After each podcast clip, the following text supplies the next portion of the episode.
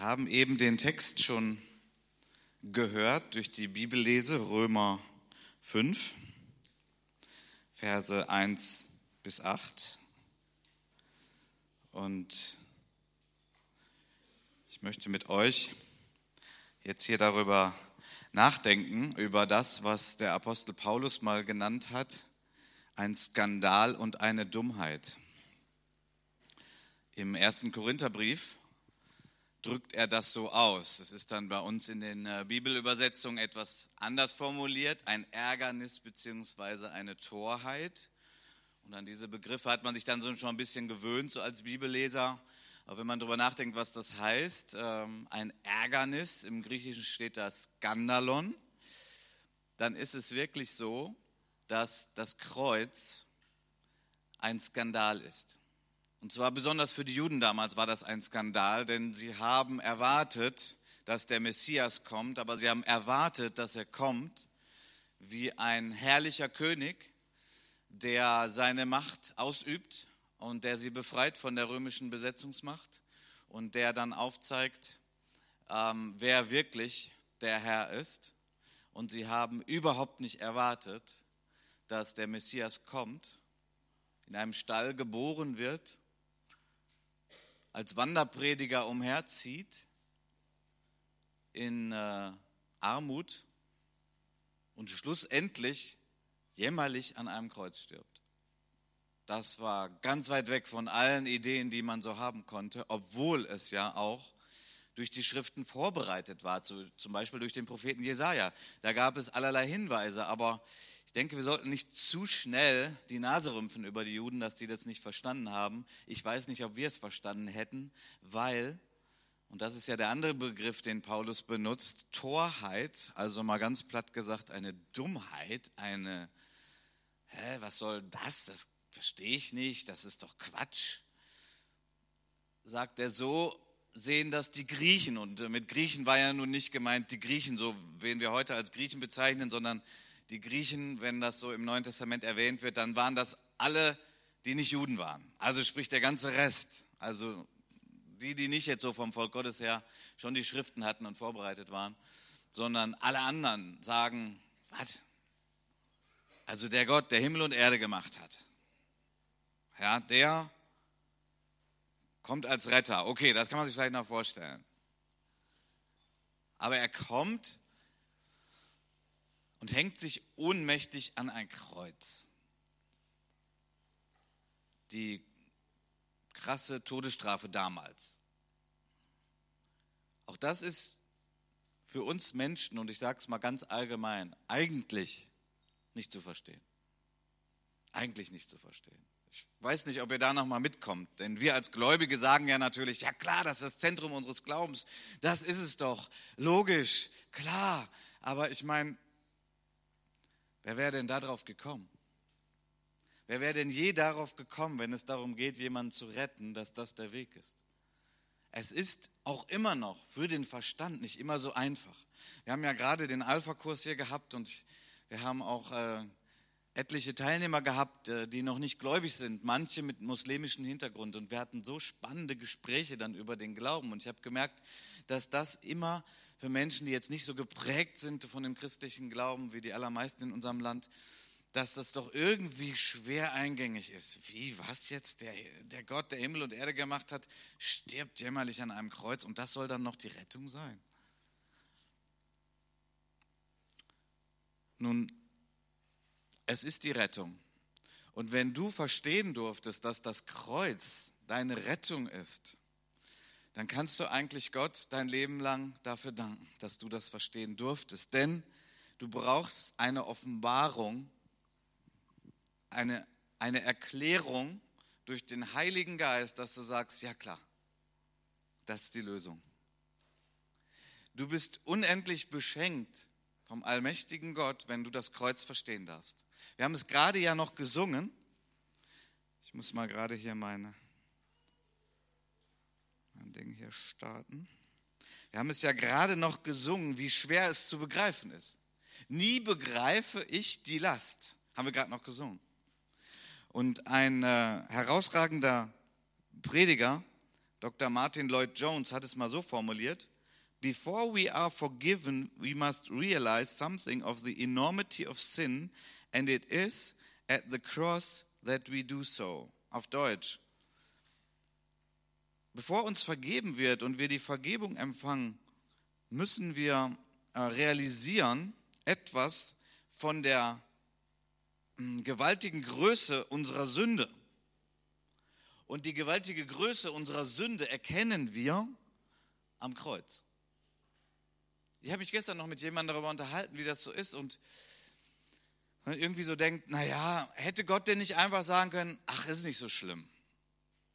Es ist nicht auch manchmal in unserem Leben so, dass wir, ja, jemand, der hat einen Termin verpasst und dann äh, ruft er uns an und sagt, oh, Entschuldigung, ich sollte eigentlich vor zwei Stunden, ja, wollten wir uns ja treffen. Entschuldigung, Entschuldigung, ich habe das leider echt verpasst. Und was sagen wir? Ja, okay, komm, ist nicht so schlimm. Und das ist ja auch gut so, das will ich jetzt nicht kritisieren. Es ist okay, wenn wir ein weiches Herz haben, barmherziges Herz, dass wir Fehler entschuldigen. Und manchmal, wenn man nicht die Offenbarung des Kreuzes hat und wenn man einfach nur in den Gedanken dieser Welt ist, dann könnte man ja auch meinen, ja gut, Gott, wir sind halt Sünder, aber Kannst du nicht einfach sagen, ach, ist nicht so schlimm. Ach, ist nicht so schlimm.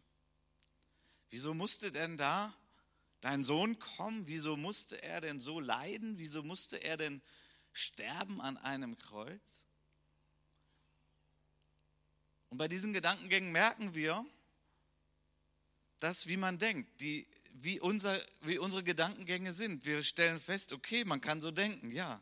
Es ist uns ein vertrautes Denken, was uns fehlt, wenn wir so denken, ist, dass wir nicht begreifen, wie heilig Gott ist, dass wir nicht begreifen, was dieser Vertrauensbruch bedeutet hat, den wir Menschen Gott gegenüber begangen haben und dass wir nicht die Tiefe der Offenbarung haben, dass Gott als heiliger Gott nicht einfach sagen kann, weil er nämlich sich selber dann belügen würde, ach, ist nicht so schlimm.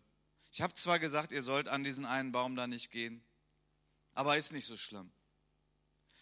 Wenn wir so denken, fehlt uns etwas von der Erkenntnis Gottes. Und ich sage das nicht als Vorwurf, sondern ich sage das als Einladung, dass wir bitten, dass der Geist Gottes uns das aufschließt. Und die meisten von uns haben ja dieses Geschenk schon bekommen. Es ist ein Riesengeschenk, dass wir begreifen dürfen, unsere Schuld war so groß und unser Gott ist so heilig und so geradlinig und so gerecht, dass er sagt, wenn ihr sündigt, dann muss das geregelt werden, dann muss dafür ein Preis bezahlt werden. Dann muss es einen Ausgleich geben. Es wäre falsch verstandene Liebe zu sagen, ach, es ist doch alles nicht so schlimm. Wir hätten dann keinen heiligen und gerechten Gott. Und dann hätten wir ganz andere Probleme.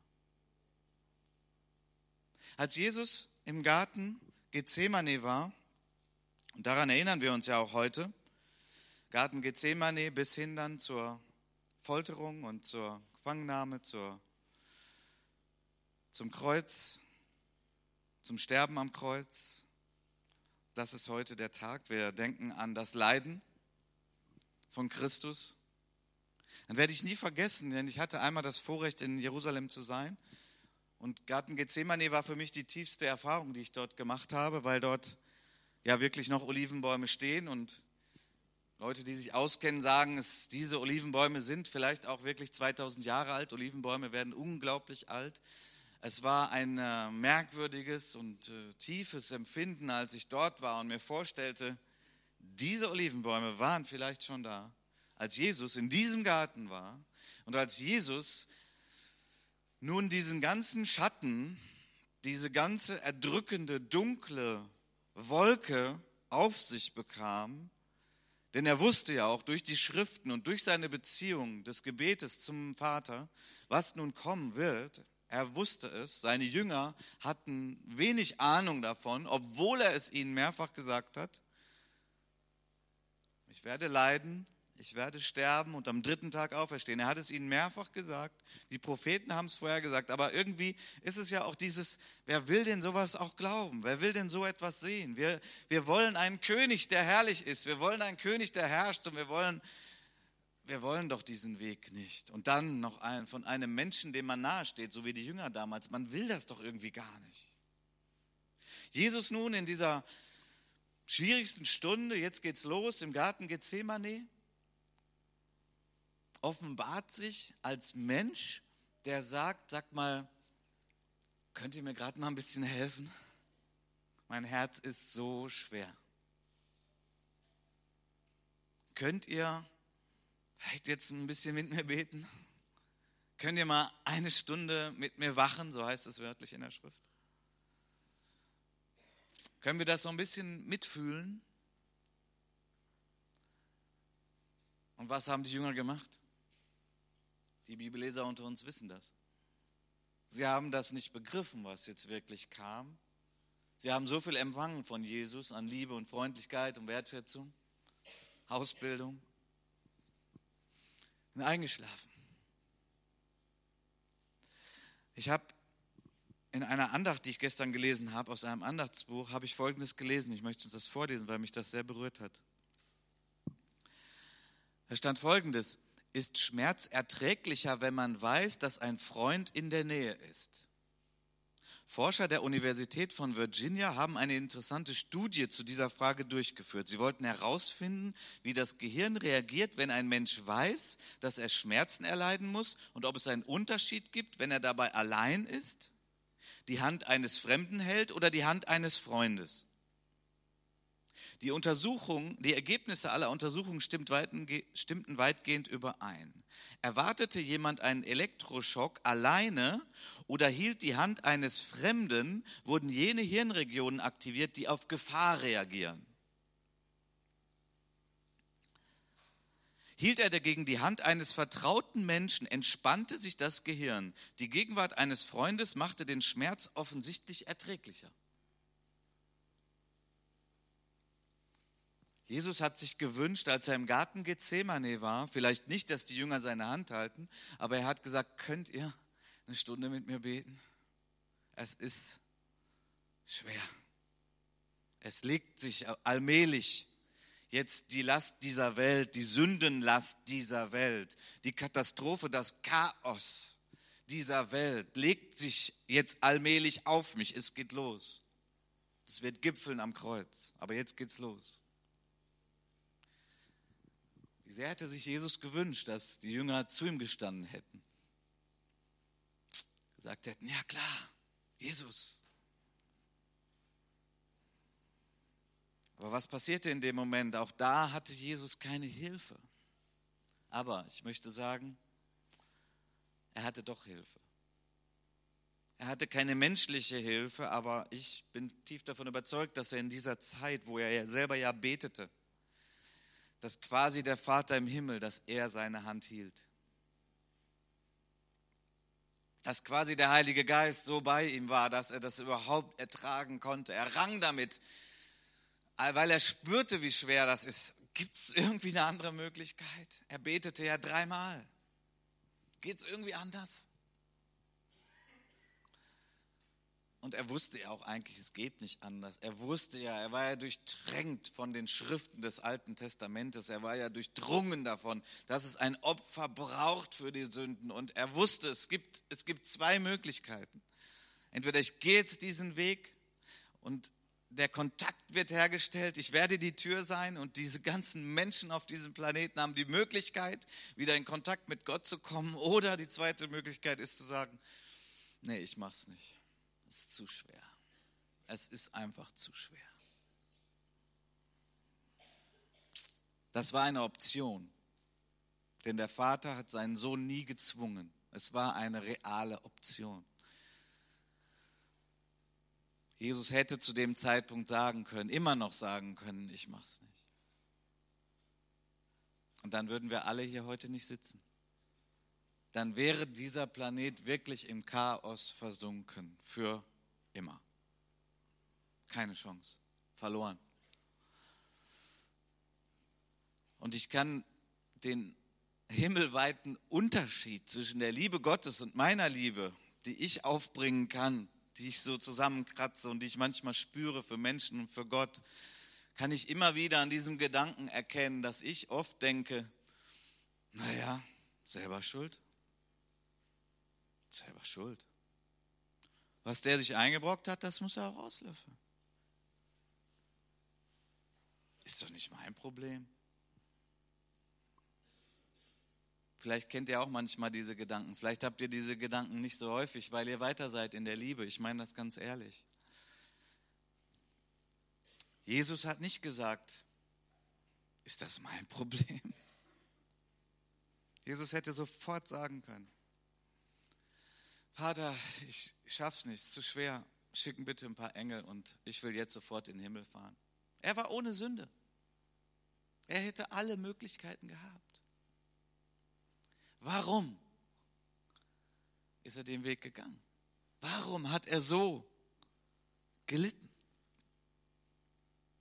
Es gibt nur eine Erklärung und die, die, die wird durch den Heiligen Geist tief in unsere Herzen reingebrannt.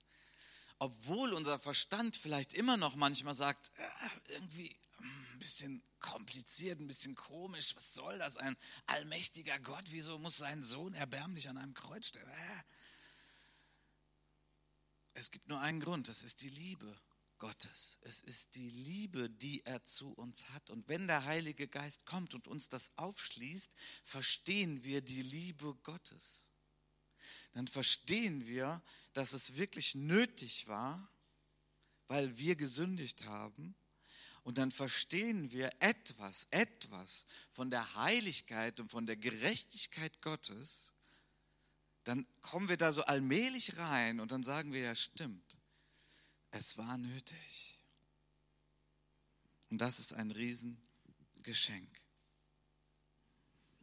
Jesus betete ja am Kreuz, Vater, in deine Hände befehle ich meinen Geist. Also wenn er auch im Garten Gethsemane niemanden hatte, der seine Hand hielt, ein Freund, der sagte, komm, du schaffst das, ich bin für dich, ich bin mit dir, was ihm Hilfe gewesen wäre, er hatte keine Hilfe von Menschen, auch nicht von seinen Jüngern, so hat er doch die Hilfe des Vaters gehabt durch den Heiligen Geist, dass er sagte, ja, und ich werde mich jetzt werfen in die Hand meines Vaters. In deine Hände befehle ich meinen Geist. Ein Ausruf des Glaubens, ein absoluter Ausruf des Glaubens, den Jesus da tat. Denn äh, er hat ja auch geschrien, mein Gott, mein Gott, warum hast du mich verlassen? Es war nicht einfach so, dass er wie ein geistlicher Überflieger, ja, alles klar, das ist der Plan Gottes und ich weiß doch, wie es ausgeht, machen wir das mal eben locker durch. Nein, nein, nein. Er war ja bis an den tiefsten der Tiefen des verlorenen Menschseins, inklusive Gottverlassenheit. Mein Gott, mein Gott, warum hast du mich verlassen?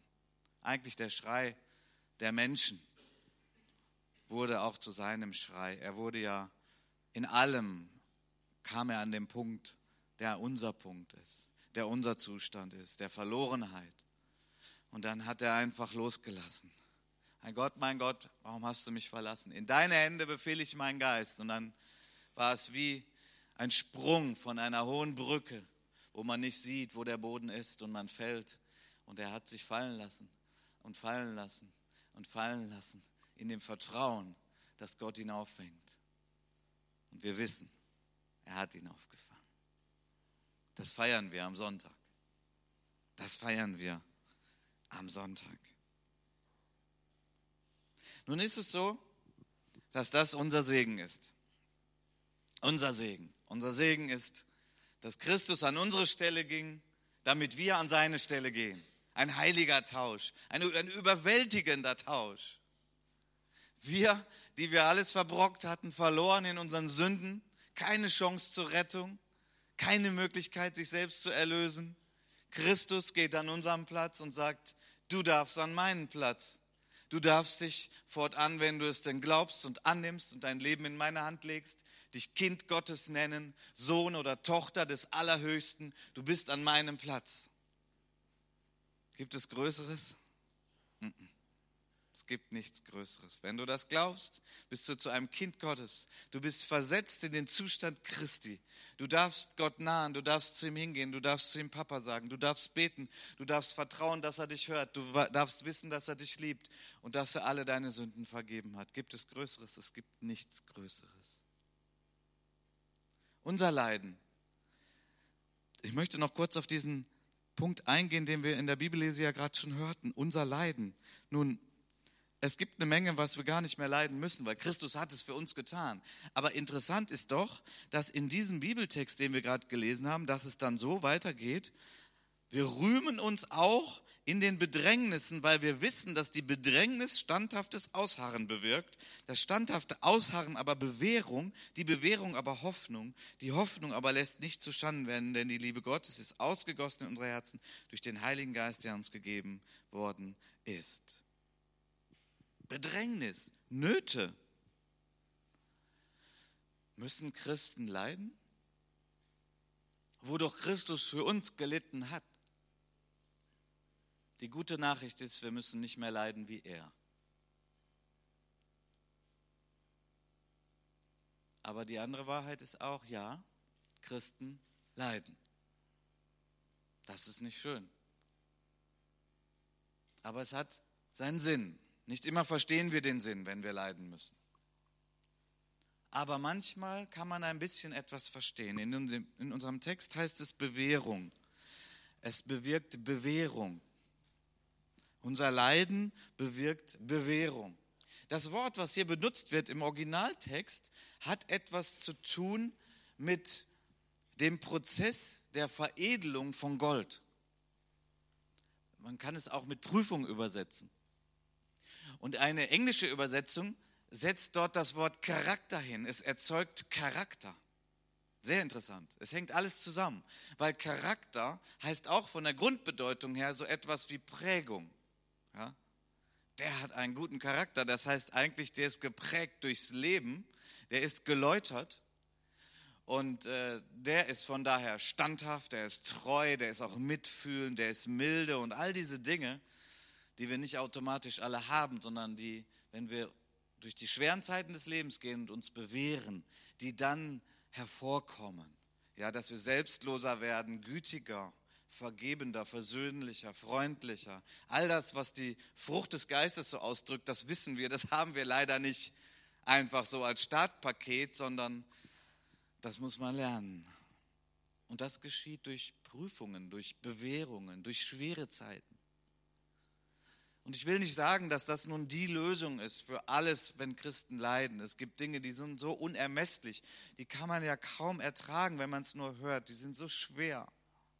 Aber immer wieder gibt es Zeugnisse von Christen, die gelitten haben und die schwer gelitten haben und die sogar manchmal sagen können hinterher, es ist okay.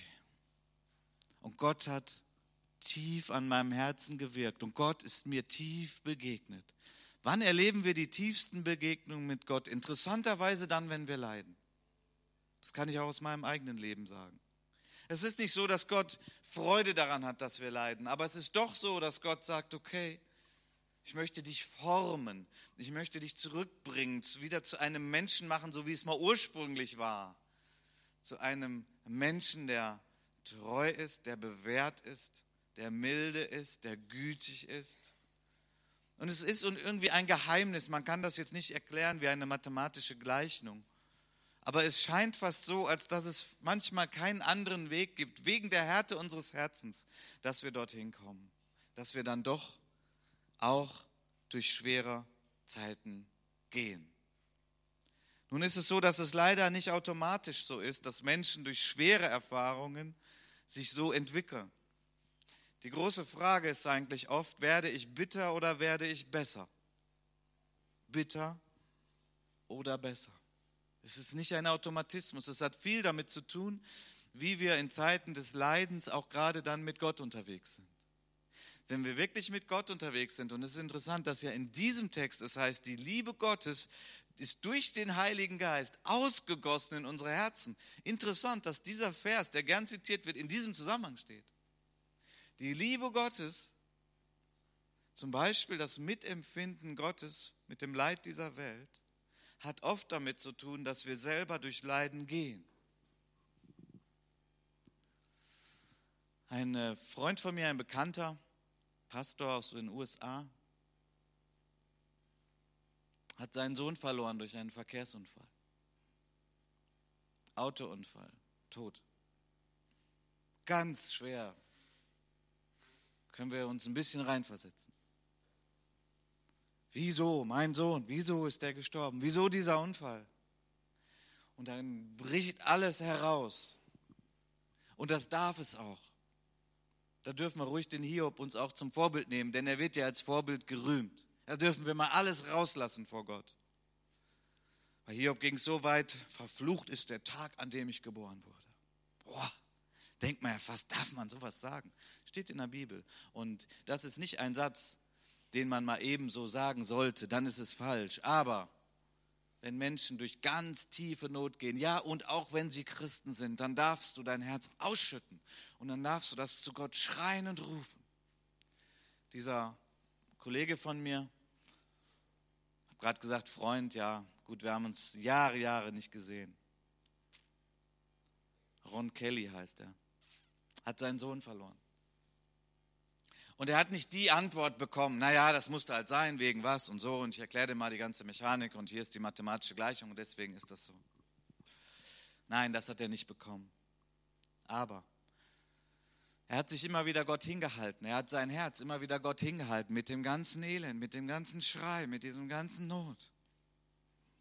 Und der Heilige Geist ist gekommen, immer wieder und immer wieder und hat sein Herz berührt und hat ihm etwas gegeben, hat ihn erfüllt, sodass er schlussendlich das verarbeiten konnte und dass er nicht bitter wurde vor Gott. Er wurde nicht bitter. Er kann davon reden ohne Bitterkeit. Und ich habe ihn predigen hören. Und er hat gesagt, er kann das nicht bis in die Tiefen erklären. Es klingt auch ein bisschen, schon ein bisschen strange. Aber er sagt, dass Gott seinen Sohn gab für uns. Hat er nun tiefer begriffen. Er kann den Schmerz Gottes verstehen, den Gott hatte, als er seinen Sohn opferte und seinen Sohn verlor. Das ist Karfreitag. Gott, der Vater, verlor seinen Sohn. Also das war nicht mal eben so. Das geht ganz, ganz tief in die Liebe des Herzens Gottes hinein. Als der Sohn schrie, mein Gott, mein Gott, warum hast du mich verlassen? Denkt ihr denn, dass es den Vater kalt ließ? Überhaupt. Da war Liebe in Aktion. Das war so tief. In dem Moment hätte auch der Vater sagen können, boah, es reicht. Aber der Vater hätte auch natürlich gewusst, dass er den Erlösungsplan stoppt und dass wir hier heute nicht sitzen würden, wie all die anderen Christen auch, die heute mit uns diesen Tag feiern und darüber nachdenken, was Gott am Kreuz getan hat. Unser Leiden ist nicht zu vergleichen mit dem Leiden Christi und dem Leiden des Vaters dem Leiden des Geistes Gottes. Aber auch wir Christen, das ist die Wahrheit, wir gehen durch Leidenszeiten. Und wir können es nicht immer alles erklären, aber wenn wir durchgehen und wenn wir unser Herz hinhalten, sagen, Herr, füll mich mit deinem Geist, hilf mir, dann werden wir besser und nicht bitter. Wenn heute hier jemand ist, der leidet, ich lade schon jetzt ein, komm ruhig nach dem Gottesdienst. Ich möchte gern deine Hand halten, wenn du möchtest, wenn das irgendwie adäquat ist und für dich beten und mit dir zusammen. Vielleicht weinen, weint mit den Weinenden, heißt es. Und mein letzter Punkt, Happy End. Eigentlich ist das ja erst an, am Sonntag dran. Hä? Eigentlich erst am Sonntag, aber Happy End ist keine Erfindung von Hollywood. Das haben die nur abgeguckt. Das Copyright hat Gott. Die Erfindung von Happy End hat Gott. Er allein. Jesus ist auferstanden. Er hat gelitten und wir haben uns das heute angeschaut und ich hoffe, der Geist Gottes konnte etwas an unseren Herzen tun. Aber es war auch klar, das ist nicht ein ewiges Leiden, es ist auch kein sinnloses Leiden, es ist absolut sinnvoll, es ist die Erlösung der Menschheit, das Angebot der Erlösung. Und es wird ein Ende haben. It's only Karfreitag, but Sunday is coming. Das war das Vertrauen von Jesus. Jesus hat nicht gelitten, weil er sagte, Leiden ist toll. Jesus hat gelitten, weil er wusste, der Sonntag kommt, weil er wusste, die Auferstehung kommt.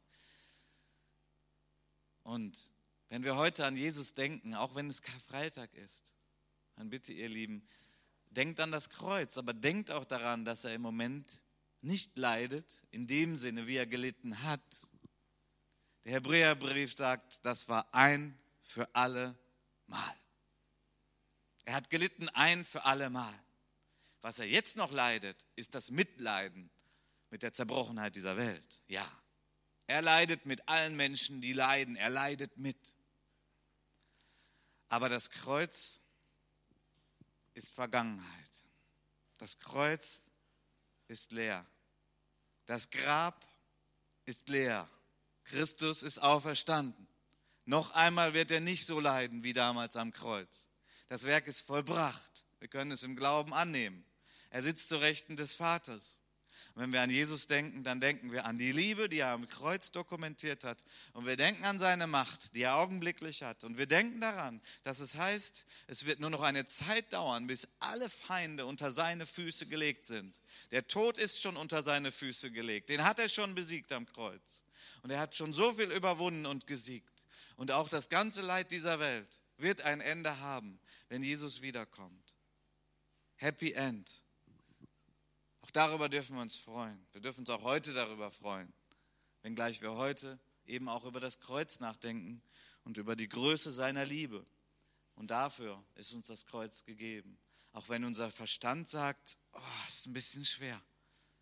Auch wenn Juden sagen, das ist ein Skandal. Nein, der Geist Gottes erklärt es uns und er sagt uns, ja, wegen der Größe unserer Sünde war es nötig. Wegen der Gerechtigkeit und der Heiligkeit Gottes war es nötig.